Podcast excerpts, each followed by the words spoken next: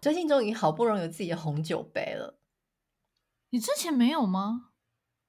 我说在澳洲，在澳洲当然是有啊。可是呢，因为前阵子呢，就是我们家就两个红酒杯，然后呢，嗯、前阵子呢，就是我老公洗杯子的时候，不是前阵子已经好一阵子了，然后他就洗我的红酒杯的时候呢，就一直不小心把它捏破，然后那两个就 已已经粉碎，就完全没有红酒杯可以使用。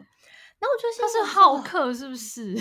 对呀，没有，我之前买那个呢，就是我觉得稍微偏薄一点，因为我不喜欢太厚重的。哦，我也是喜欢薄的，对，声音听起来清脆嘛。对对。然后，反正呢，被他捏破之后呢，我就一一直还没有买，因为我那时想说，好，我快要买到房子，我买到房子再买，不然我到搬家的时候，这种玻璃的东西又破掉，怎样很麻烦。嗯嗯。所以我就一直忍住没有买。然后呢，我之前因为要去露营的时候呢，我就买那种塑胶的。呃，红酒杯就是，嗯嗯嗯，看起来是高脚杯，但是就是如果你外出要使用的话，比较不会破掉这样。所以呢，我这一段时间以来，嗯、大概已经有两三个月，我每次喝红酒都只能用那种塑胶红酒杯在家里喝。你知道多大学生呢、欸？你是啊，多没 feel，导致我最近红酒喝的速度非常缓慢，就很没有 feel。我怀疑是我老公的阴谋。那为什么又决定要去买？因为我们已经很久没有去逛那个 IKEA，昨天去了 IKEA 之后，然后就发现说，哦，他那红酒杯就是刚好有在特价，然后我就想说，好啦，不然就先买一个就是便宜的挡着先这样子，不然每次喝那个红酒杯都觉得，就是很不爽。然后因为它这个杯子很大，你看，超大红酒杯，大概跟我手掌一样大，真的真的。然后我们今天喝开了一瓶红酒。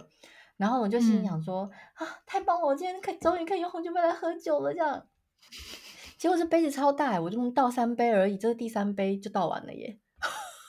哇塞！因为通 常红酒差不多是六杯的量，对，这 超大，我大概倒三杯就结束。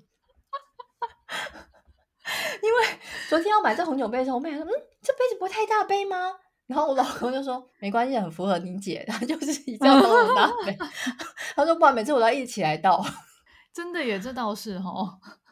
可是我现在就有点觉得说，好像有点太大，害我喝到现在有点微微的微帮。等一下录音有可能会有点微帮。不错啊，就胡言乱语啊。等下要讲一些直觉什么东西的，会不会乱讲一通？我们这一集录完就会知道了。